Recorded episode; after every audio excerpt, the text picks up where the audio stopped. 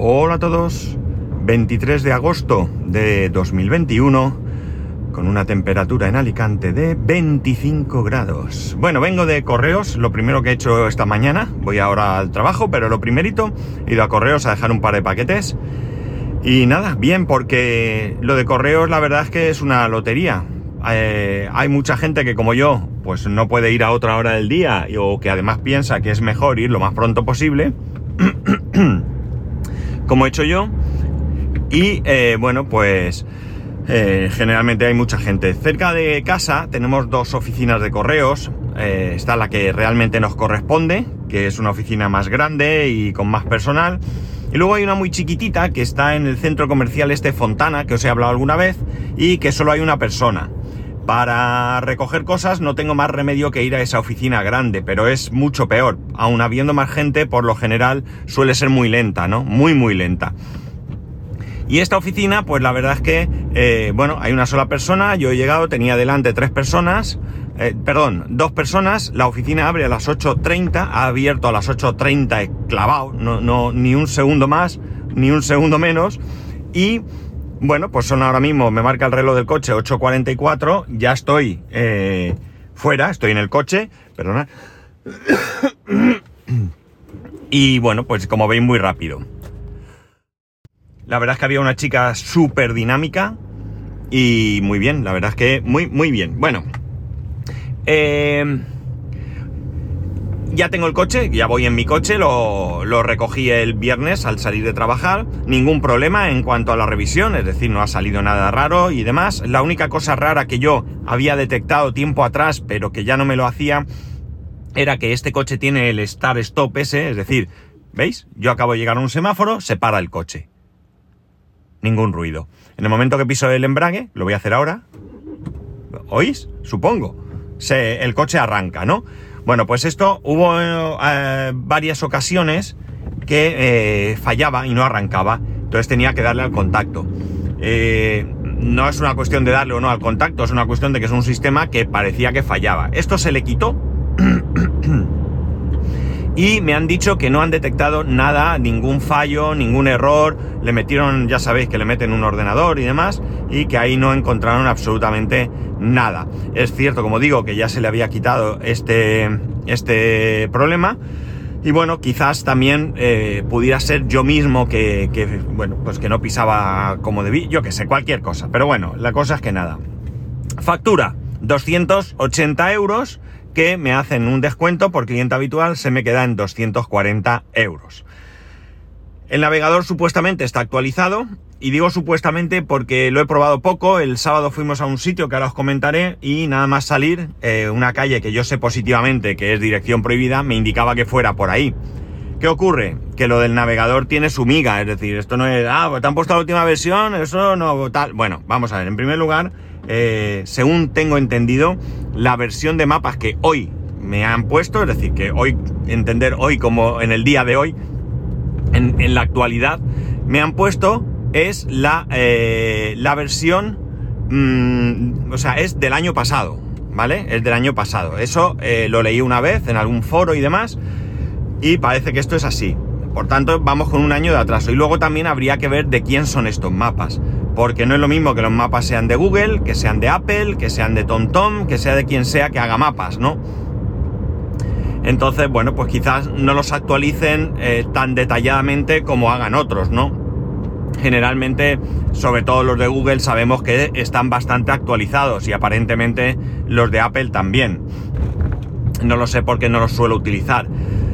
Pero bueno, eh, es lo que toca. Es decir, eh, está claro que el navegador de un vehículo no, no es, eh, sobre todo, vehículo como este que no se puede actualizar mediante una tarjeta SD de manera sencilla, sino que es descargando ¿no? con un pendrive que no te proporciona la marca. Bueno, una complicación que se puede hacer se puede hacer porque siempre hay quien obtiene los mapas y los pone a disposición de todo el mundo, pero bueno, que al final, eh, si yo, la actualización que tengo ahora mismo es la que hay, es decir, se supone, digo porque tengo costumbre de hacer una foto al, a la versión de los mapas antes de dejar el coche y luego comprobar, pero esta vez se me olvidó.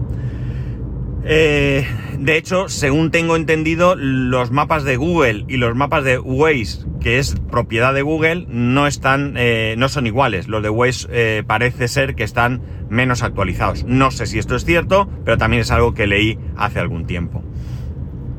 En cualquier caso, siempre mejor un navegador como Google o como Waze o como Apple o cualquiera que pueden ir actualizando y que las actualizaciones tú ni te enteras. Eh, si cambia la dirección de una calle y ellos lo detectan y lo cambian, pues tú en el mapa eh, inmediatamente lo vas a tener que eh, depender de un sistema como lleva este coche que se actualiza pues cuando toca. Y dicho esto, pues comentar que para los que no estáis en el grupo de Telegram, que este fin de semana se ha debatido, como siempre, tremendamente interesante, sobre los temas de los vehículos eléctricos. Y digo muy interesante porque yo he querido leer todos esos comentarios dejando de lado mis prejuicios y la verdad es que todo el mundo aporta una parte interesante, ¿no? Eh, yo puedo justificar algunas de las, de las ideas que ahí se exponen eh, por mi interés o por mi forma de pensar, pero realmente muy muy interesante, muy muy, pero que muy interesante, porque hay aportaciones de todo tipo, de quien tiene coche eléctrico, de quien no tiene, de quien tiene mmm, mala experiencia con algún taller, de quien eh, tiene relación, ya sea laboral o ha tenido relación laboral o, o personal con algún taller o mecánico, es decir, que las aportaciones son muy muy interesantes, ¿no? Eh, al final, mmm, muchas de las cosas que se decían se, se extrapolaban a, Madrid. Eh, Madrid tiene, creo, una pa particularidad con respecto a otras ciudades que puede ser que en un futuro nos parezcamos más, eh, como los accesos al centro según el vehículo, etcétera, etcétera. Pero bueno, ya digo, resulta interesante también precisamente por esas particularidades, ¿no? Aquí en Alicante se habla mucho de la peatonalización del, del centro, ¿no? Entonces, bueno, pues ya veremos cómo, cómo avanza todo esto. Pero ya digo, eh, exposición muy interesante, eh, con diferentes puntos de vista, eh, diferentes experiencias, así que muchas gracias eh, a todos por ese debate tan interesante. Y ya vamos al fin de semana. Bueno, este fin de semana nos hemos animado un poquito más a salir, ¿no? ¿Por qué? Bueno, pues porque eh, la verdad es que llevamos bastante tiempo que no hacemos nada fuera de lo común, entre comillas, ¿no? Y digo entre comillas porque, qué sé yo, ir a un pueblo a ver algo o lo que sea, tampoco que sea, creo que sea algo fuera de lo común, si no fuese por esta pandemia que estamos viviendo, ¿no?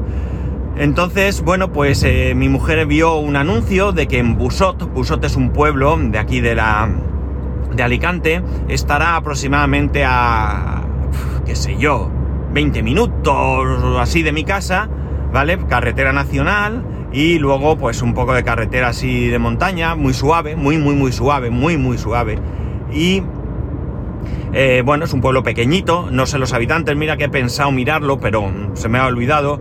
Y la cuestión está en que había una feria, había una feria con actividades para niños, eh, cuentacuentos, cosas así, y nos decidimos a subir. Empezaba a las 7 de la tarde y subimos. Lo primero que vimos es que, bueno, pues era mucho más pequeño de lo que realmente podíamos haber pensado, ¿no? Ya digo, es un pueblo pequeño, tiene ahí una plaza, eh, donde había pues no sabría deciros, eh, qué sé yo, 20, 25, 30 puestos como mucho, como mucho. Eh, había algunos puestos de artesanía, eh, había puestos de, gente que, vendía, pues, no sé, diferentes productos, pero eh, había mucho de, de, iba a decir antigüedades, pero quizás diría más bien cosas viejas, ¿no? Porque sí que es posible que hubiera alguna cosa más antigua, más interesante, pero había mucha cosa vieja, ¿no? Para que os hagáis una idea, había un puesto que tenía una caja de cartón con un montón de teléfonos móviles de hace, qué sé yo, 30 años, 25 quizás, 20, no sabría decir, mmm, teléfonos de, de, de, de teclas eh, que los vendía todos, o sea, no todo el paquete, sino cada uno de ellos, el precio era 5 euros, ¿no? O sea, tenían un precio de 5 euros. Eh, cosa curiosa, pues había un puesto donde, bueno, creo que había una madre vendiendo, no recuerdo muy bien, y a espaldas, digamos que espalda con espalda, había un niño.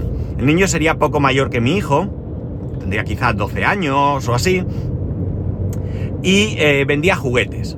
Algunos de los juguetes estaban en su caja, nuevos, tipo coches así coches de estos pequeños, ¿no? Eh, tipo Hot Wheels o algo así. Y otros, pues claramente eran juguetes usados, ¿no? El caso es que mi hijo vio una pistola de estas Nerf, ¿sabes? Creo que se llaman Nerf. Sí. ¿Nerf? No estoy muy seguro. Bueno, estas pistolas que tiran estas balas de goma con punta de plástico. Había una amarilla de Fortnite que, eh, según mi hijo, no recuerdo muy bien porque estuvo mirando varias cosas, pero bueno, no sé si dijo que tenía un precio de 50 euros o de 30 euros, no lo sé. El caso es que le preguntamos al niño y dice, era, era bastante espabilado, bastante vivo, ¿no? Muy, muy negociante, muy, muy negociante. El caso es que le dice, le preguntamos, oye, ¿qué precio tiene esto? Y dice, 7 euros. Pero lo piensa, ¿sabéis? No es algo que él eh, tuviera ya eh, traído de casa, o aparentemente no lo parecía, porque hubo otro niño que le preguntó y hizo más o menos lo mismo. Pero además lo curioso es que le ofreció precisamente ese coche que os he comentado, tenía creo que dos. Le dijo al niño, vale tanto, no recuerdo. Y el niño, vale, y este igual, vale tanto también. Y de repente el niño se salió del puesto y le dijo, mira, si compran los dos, te, lo vendo por tanto. O sea que la verdad es que el niño muy, muy negociante. El caso es que le preguntamos, ¿pero esto las balas las lleva o las tenemos que comprar aparte? Dice, no, yo si quieres te doy una. Vale, pues total, que le dimos una vuelta allí al, al mercadillo ese y ya antes de, salir le dijimos a, nuestro hijo, pero ¿te interesa de verdad? Sí, la quiero mucho, no sé cuánto. Venga, va, pues vamos a por ella. El caso es que se la pedimos y el Kiro dice, ¿pero queréis bala o no? Pregunta curiosa porque la bala era gratis, ¿no? Pero bueno, le dijimos que sí, el chiquillo se acogió la bala, tenía allí detrás del, puesto, tenía allí, eh, pues no sé, alguna caja o algo donde las tenía cogió una bala, salió, cargó la pistola, disparó contra el suelo para que viéramos cómo funcionaba, que, iba bien. Todo esto de motu propio, ¿eh? nadie le dijo que lo, lo demostrara. Eh, en un momento dado parece que no le gustó mucho cómo iba la bala, se metió, la cambió, hizo un comentario que no entendí, volvió a probar y tal, y nada. Y nos cobró 8 euros. Y le dijimos, perdona, nos has dicho 7. Y sí, os he dicho 7, sí. Ah, pues nada, y nos devolvió el euro, ¿no? Es decir, que como veis, los precios los tenía así un poco a, a, a voleo, ¿no? No sé si es que, bueno, pues eran cosas que había encontrado, cosas que le habían dado, o si eran sus propios juguetes y, bueno, pues los vendía, se los quitaba encima porque no le interesaban. Desconozco absolutamente su historia. Hubiera sido curioso conocerla, pero no era plan porque quién sabe, a lo mejor pues quería vender todo eso para comprar otra cosa, yo qué sé, no lo sé, no sabría decir. Desde luego, de curiosidad eh, por conocer su historia sí que, sí que tengo. Vale, después de ahí salimos y lo que hicimos subir al castillo. El pueblo tiene los restos de un castillo, ¿de acuerdo? Ya no queda mm, nada. Ahí, allí han intentado restaurar lo poco que hay. Puedes ver algún muro así eh, un muro pues a la altura de, una rodilla, quizás un poco más.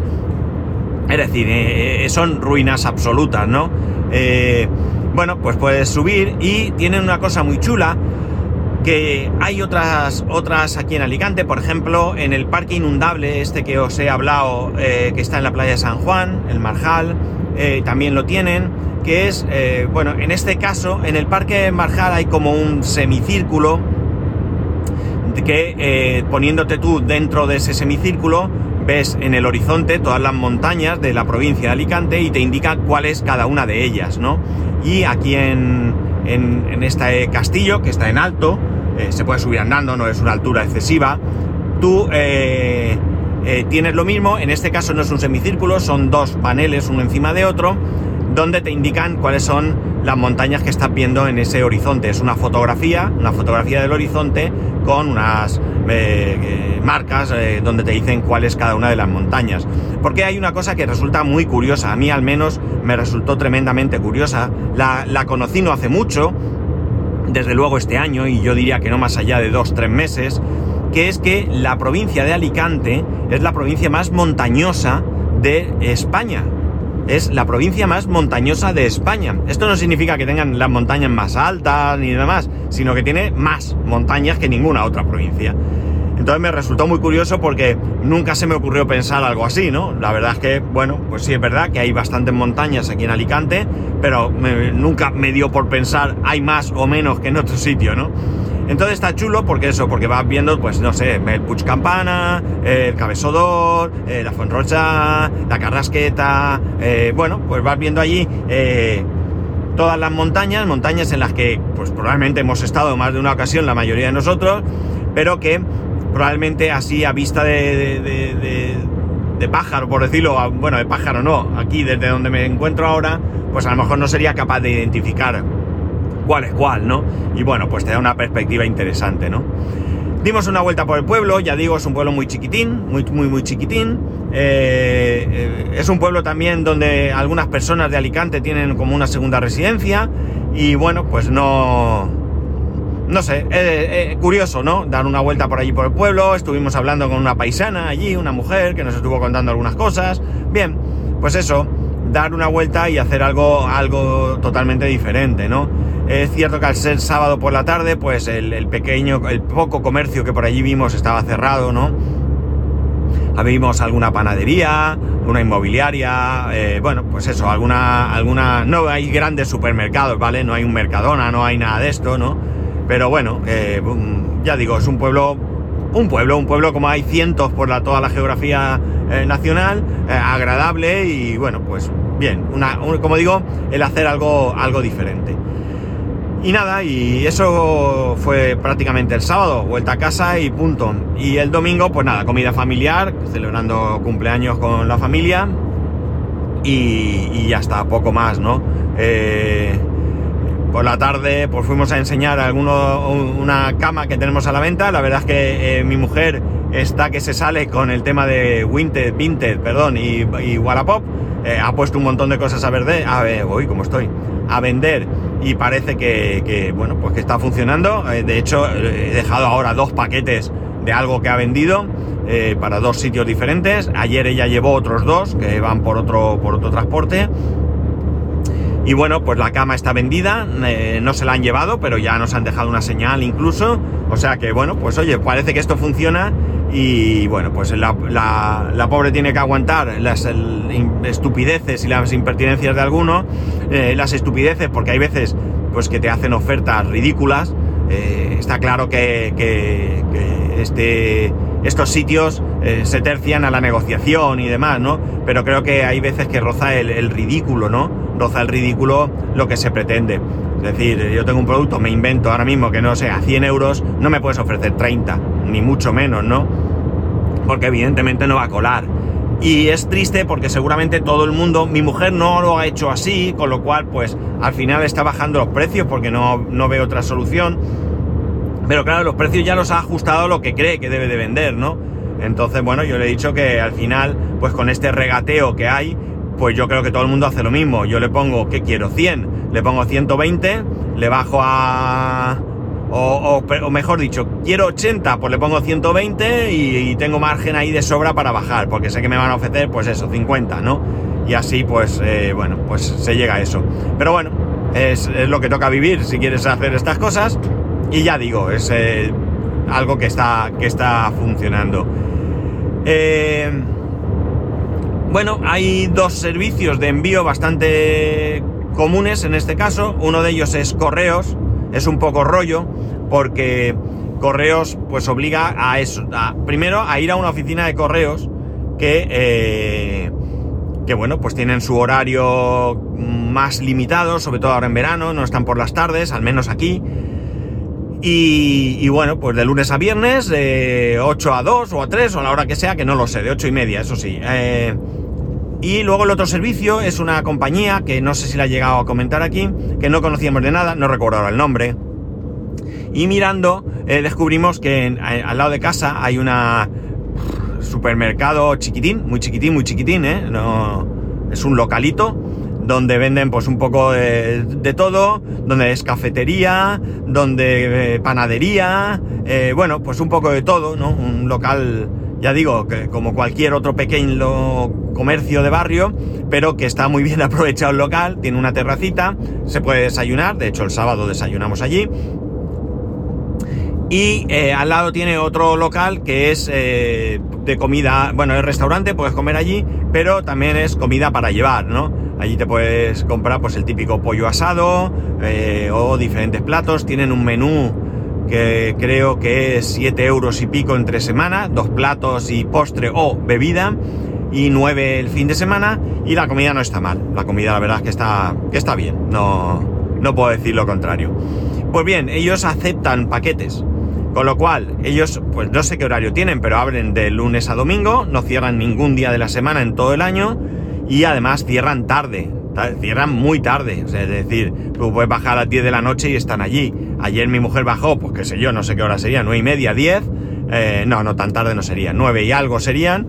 Bajó, eh, dejó los paquetes, compró una barra de pan recién caliente, no, no, no recién hecho porque es de este precocinado, pero bueno y oye, cenamos pan que estaba bastante bueno, recién cocinado, como digo, recién hecho, yo qué sé, y eh, dejo los paquetes. Y esto es tremendamente, tremendamente eh, cómodo. Así que, nada, muy bien. Y no sé, ya está, la verdad es que un fin de semana un poco más eh, dinámico, ¿no? Un poco más dinámico con respecto a, lo que habitualmente hemos estado viendo estos últimos meses. Eh, me sigue sorprendiendo desagradablemente la cantidad de gente que va sin mascarilla, la cantidad de gente que entra en locales. Entramos en un comercio chino de estos de, bazar eh, a comprar algo y ayer y bueno, pues le tuvieron que llamar la atención a una, a una señora que, que, no llevaba la mascarilla bien puesta. Sí la llevaba, pero la llevaba mal, ¿no? Y le dijeron, por favor, la mascarilla, ¿no? O sea que todavía hay gente eh, que, no le da importancia y no sé.